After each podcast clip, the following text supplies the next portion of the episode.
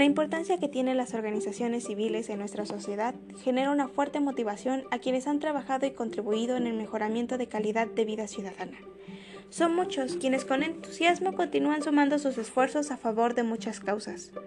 Por ello, resulta alentador para estas organizaciones que se les impulse y fortalezca, ya que son quienes están cerca de, de la gente de forma constante quienes con o sin el apoyo de gobiernos locales resuelven mucho de las situaciones de la población que más se necesitan, quienes se unen por un bien común y organizan a las personas que, con su interés y altruismo, comparten la misma dinámica en beneficio de los que menos tienen. Asimismo, las organizaciones de sociedad civil son instancias que gestionan y orientan para lograr acceso a los programas que el gobierno federal asigna a estados y municipios para que sean distribuidos entre la población vulnerable. Mediante el trabajo serio, las organizaciones civiles confirman que hoy por hoy estas son una gran aliada de la construcción de un México con menos injusticias, ya que los ciudadanos organizados han sido y seguirán siendo un poderoso motor de cambio social, al no ser solo beneficiarios de programas sociales, sino también parte activa en su operación. En nuestro país existen 28.000 organizaciones inscritas en el Registro Federal de Organizaciones de la Sociedad Civil como lo son el Instituto Poblano de Readaptación, que atiende alrededor de 90 niños y jóvenes en situación de máxima vulnerabilidad, mediante el albergue, la alimentación, el vestido y la propuesta educativa eficaz para formarlos como personas saludables, responsables y solidarias. El grupo de estudios sobre la mujer Rosario Castellanos que ofrece asesoría psicológica y legal personalizada a mujeres desde la perspectiva de género y trabaja temas sobre derechos, prevención y atención a la violencia, así como salud sexual y reproductiva, beneficiando también a 230 hombres, quienes participan con las mujeres en procesos de investigación y formación en los anteriores campos.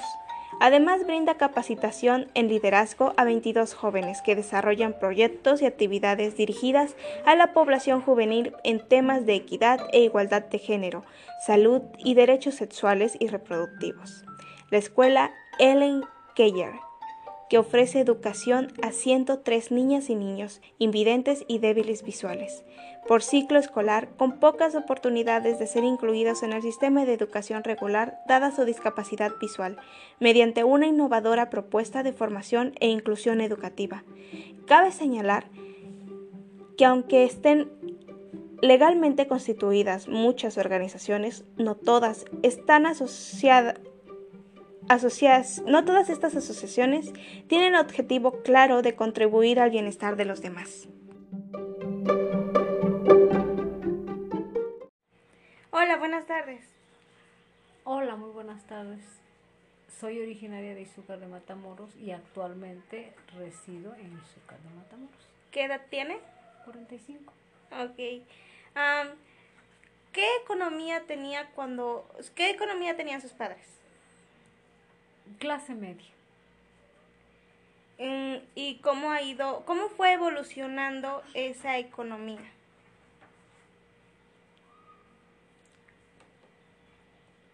Pues digamos que ha sido estática, o sea, siguen siendo de clase media. Ok. Eh, ¿Su nivel educativo? Universitario.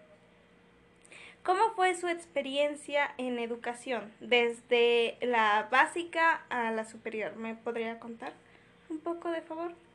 Mm, bueno, eh, cuando yo iba en la escuela, se puede decir que era una, una educación tipo militar, porque yo asistí a una escuela donde este, teníamos, por ejemplo, si nos tocaba educación física, teníamos que ir con nuestros tenis en la bolsa ir uniformada como nos tocaba del día, nada, de que ahora que ya llevas tu pan, no, no, no. Antes teníamos que ir con nuestros zapatos bien boleados y nuestros tenis en una bolsa y tu pants en una bolsita porque no te dejaban entrar. ¿Y cómo piensa que ha ido evolucionando la educación? ¿Es la misma o si ve algún cambio? Mm, siento la verdad que ahora la educación ha ido este lugar de mejorar ha ido decreciendo. ¿Por qué? Porque ahora ya este, se les permite a los niños, este, por ejemplo, llegar un poquito más tarde, tienen este, cinco minutos de tolerancia, el corte de pelo en los niños, a las niñas les dejan las uñas pintadas, en algunas ocasiones he visto que a las niñas les ponen rayitos, les ponen este color en el pelo ya no dicen nada. Cuando a mí me tocó en, en mi época, los chicos siempre casquete corto, siempre.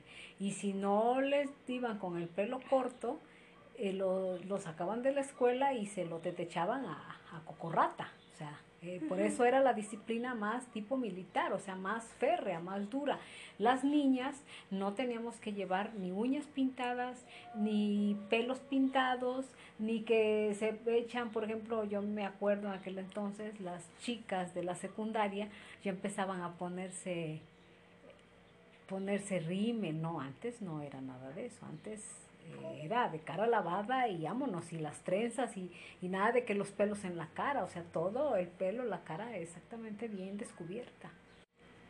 Incluso decían ese viejo adagio que la, sang la letra con sangre entra, porque a mí me tocó todavía en ocasiones de que si no contestábamos, pasaba lista el maestro y si no contestábamos, cuando sentíamos el borrador nos volaba en la cabeza, o que no contestábamos y nos estaban de coscorrones en la escuela, o este, si no contestábamos correctamente nos mandaban a la dirección, antes no se podía decir majaderías, este, incluso antes nos hacían los exámenes orales, bueno, a mí me tocó en la, en la prepa, en la secundaria, nos hacían exámenes orales. Y este, y nos daban tres, tres preguntas, tres, y si no las contestábamos, este, pues ya te llevas con tu cero, ¿no? Y si no entendíamos, el maestro te jalaba aquí las patillas o nos daba de coscorrones o nos pellizcaba. ¿Y cree usted que era beneficioso para el aprendizaje o cree mejor que es que está mejor en, en la actualidad donde ya no está permitido hacer eso? Mm, yo siento que era mejor la de antes y no por otra cosa porque no te estoy presumiendo, pero por ejemplo, los chicos de antes sabíamos restar, bueno, yo, yo sé todavía, restar, sumar, multiplicar, raíz cuadrada, ecuaciones primero, segundo, tercer grado, lo que es álgebra, este, economía, trigonometría. Ahora tú pregúntale a un chico de prepa una raíz cuadrada y busca celular y busca la calculadora. A nosotros en exámenes no se nos permitía usar ni calculadora ni este ese tipo de, de calculadora o de celulares, no había en ese entonces, había unos unos este celulares que les llamaban ladrillos porque eran radios, ¿no? Esos eran los que salieron en, salieron en mi época. Entonces, incluso en el deporte. Ahora los niños este, ya no hacen deporte como antes. Antes sí teníamos nuestra hora de educación física y ahora ya dicen, ay, no, es que mi hijo le hace daño el sol. Es que mi hijo no puede entrar y ya con eso se la libran. Y antes nosotros era, era que teníamos que entrar de a cajón, teníamos que entregar trabajos y ahora ya eso ya se ha perdido. A las mamás ya no les gusta que los niños les peguen. Y así se aprendía mejor. Ahora un niño de sexto año no te sabe raíz cuadrada, no te sabe... Bueno, hay veces que les batallan hasta las multiplicaciones. Entonces, ¿cree que la educación era más estricta en aquellos tiempos? Definitivamente, teníamos una, una, una educación tipo militar. O sea, de verdad, nos ponían a marchar al rayo del sol y las ceremonias y teníamos este eh, honores a la bandera y en la tarde y, en la mañana honores a la bandera y en la tarde este izábamos bandera en la mañana y en la tarde arriábamos bandera. O sea, y hoy ya se han perdido esas costumbres. Bueno, más adelante usted crece y ¿cómo cree que, que fue su percepción con el trabajo? Ya dejando atrás esta época que fue el estudio, ¿cómo es su percepción laboral? Pues igual había más oportunidades, ahora ya incluso la educación está por lo, bueno, ya hay menos educación y ahora te exigen más para entrar a un trabajo. Ahora ya te piden maestría, ya te piden el título y antes antes no era tan complicado como ahora, como era este poca demanda, había mucha oferta, ahora es al revés, ahora es mucha oferta y poca demanda. Entonces ahora los profesionistas de ahora les batalla contra trabajo y antes este no se le batallaba tanto como ahora porque había más vacantes, no no tenías pues tanto como ahora.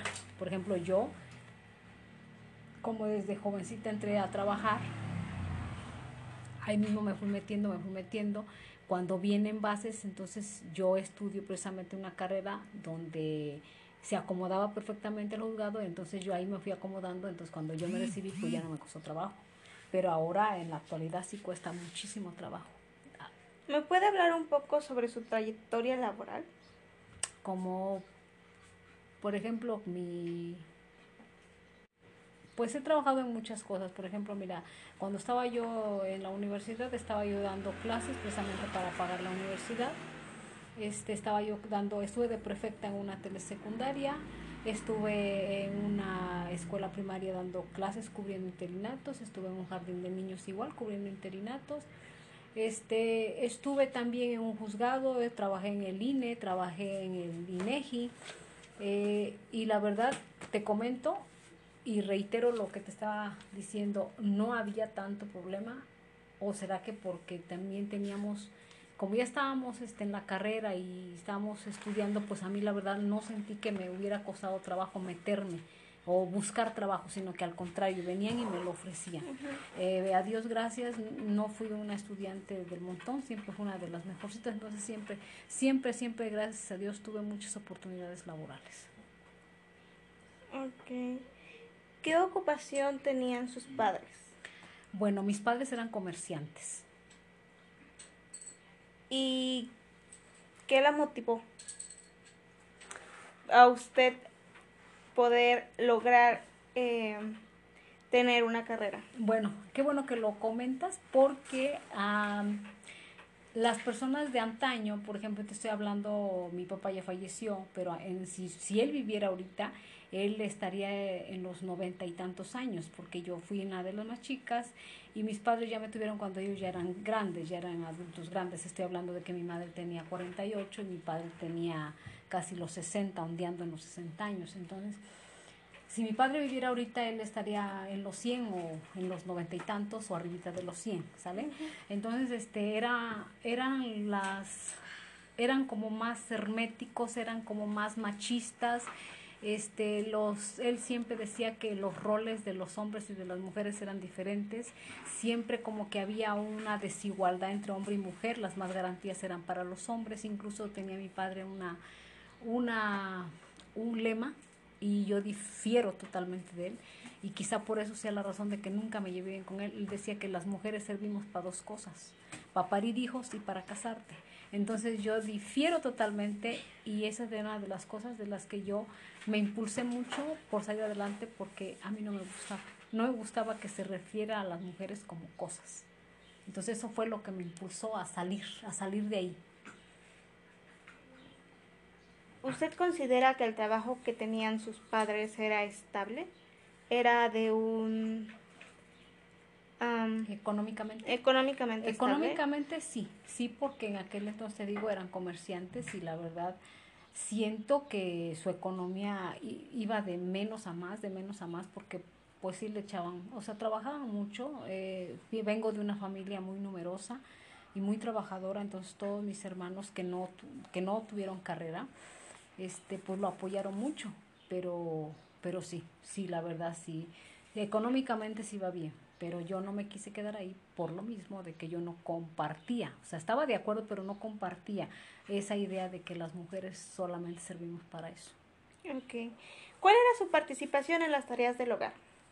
Mm, la verdad, te soy honesta, este, a mí me tocaba este, los trastes y desde muy chica me salí de mi casa porque yo pues yo quise, sí, yo quise estudiar y nadie, no quiso apoyarme, entonces yo me tuve que ir para Puebla para que yo me pagara mis estudios, por eso es que te digo que siempre trabajé para costearme yo la carrera. Ok. ¿Cómo fue el cuidado del crecimiento mientras usted estuvo en su hogar? Eh, difícil porque siempre, te digo, las mejores cosas eran para los varones. Las mujeres no teníamos ni voz ni voto. Entonces las mujeres se les cargaban más la mano y a mí no estaba de acuerdo con eso. Entonces, por lo que usted me dice, se podría decir que ha migrado, ah, se ha cambiado de, em, de vivienda, de ubicación.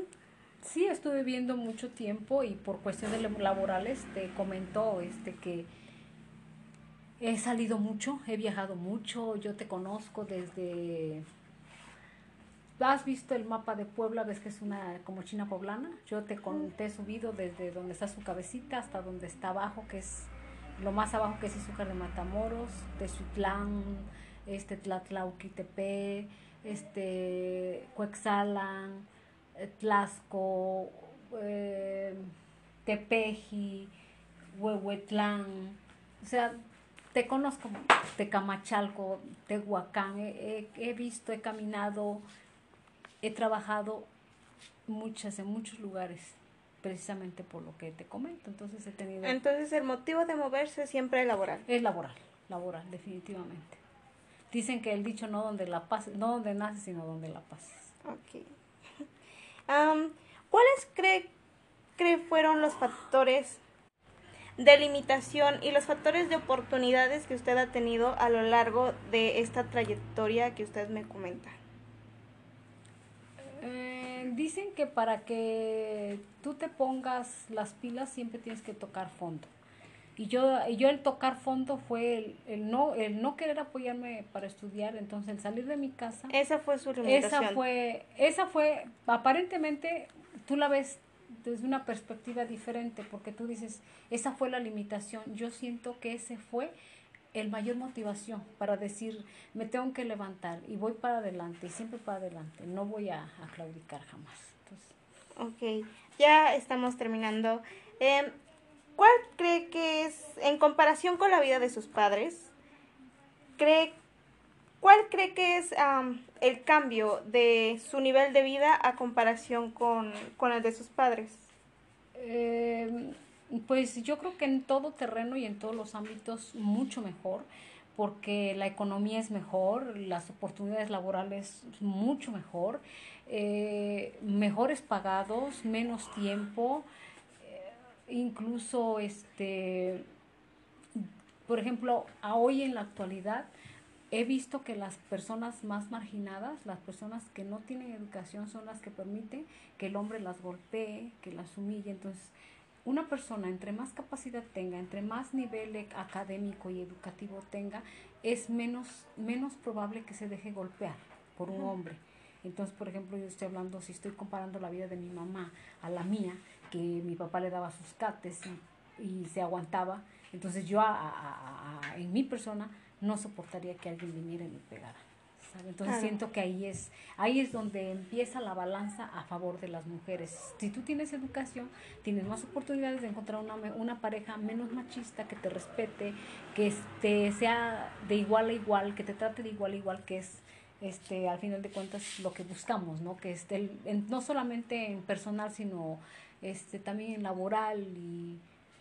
Que y económicamente. Y económicamente también. ¿Cuál cree que es el cambio? O la evolución de su economía a la de sus padres? ¿O cree que es, está en las mismas condiciones? Mm, digamos que de un 80% mejorada. Ok. Bueno, es, esto es todo. Muchas gracias por darme la oportunidad de hacerle la entrevista. De nada.